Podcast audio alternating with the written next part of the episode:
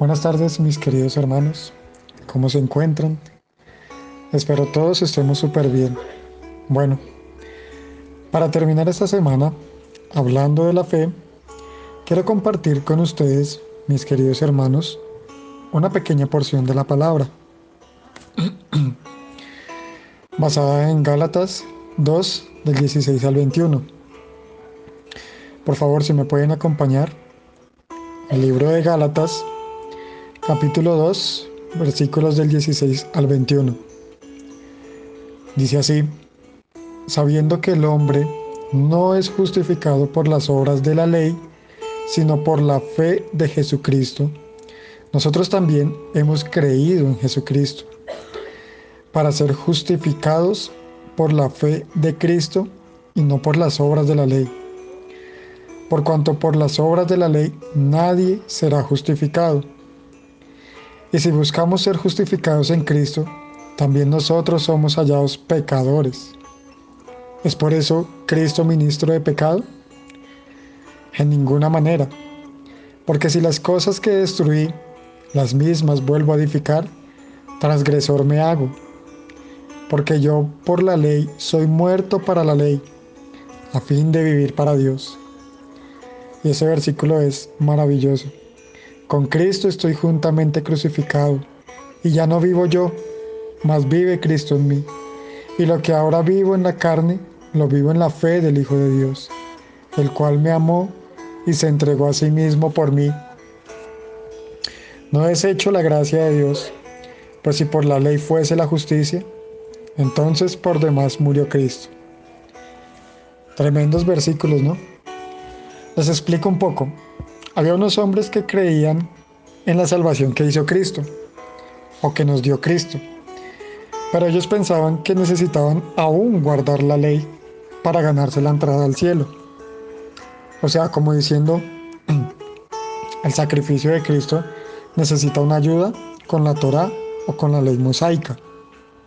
¿Sí? Querían judaizar a la iglesia del primer siglo.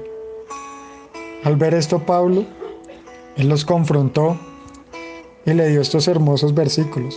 Bueno, Dios a través de Pablo. La fe a la que el Espíritu Santo a través del Pablo nos está invitando en estas palabras es a poner toda nuestra confianza en el Hijo de Dios. Dejar a un lado los pensamientos con los cuales andábamos en otros tiempos. Si hago buenas obras, me gano la entrada al cielo. No, mi hermano.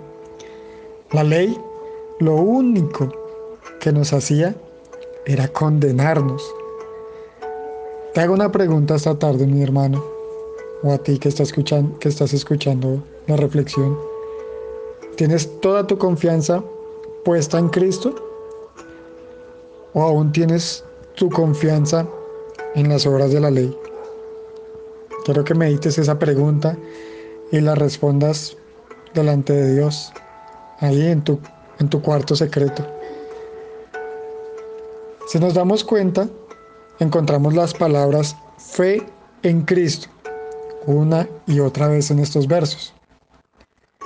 Eso nos da a entender que toda nuestra fe o toda nuestra confianza debe depositarla en la obra o la persona de Cristo. Cuando esto sucede, mi hermano, cuando nosotros ponemos nuestra fe en Cristo y no en las obras, pasa algo maravilloso en nuestras vidas. Y es otra hermosa palabra que encontramos en estos versos. La justificación. El apóstol Pablo nos enseña algo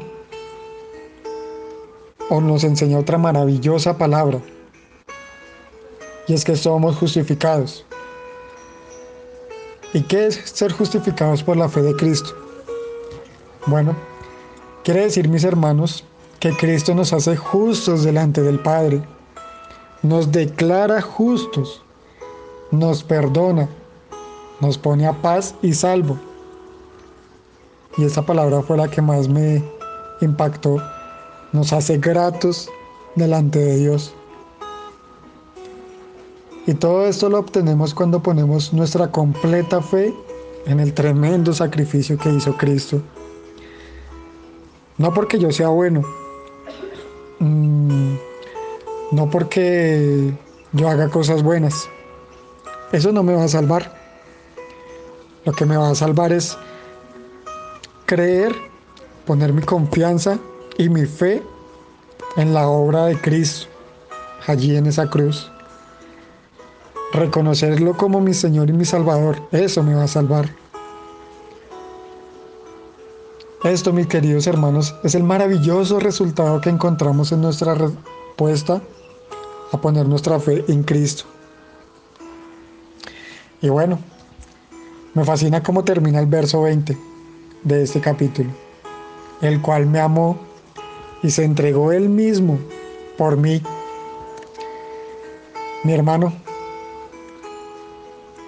Cristo nos ama y lo único que pide es que pongamos nuestra fe en Él. De pronto no la hemos puesto total.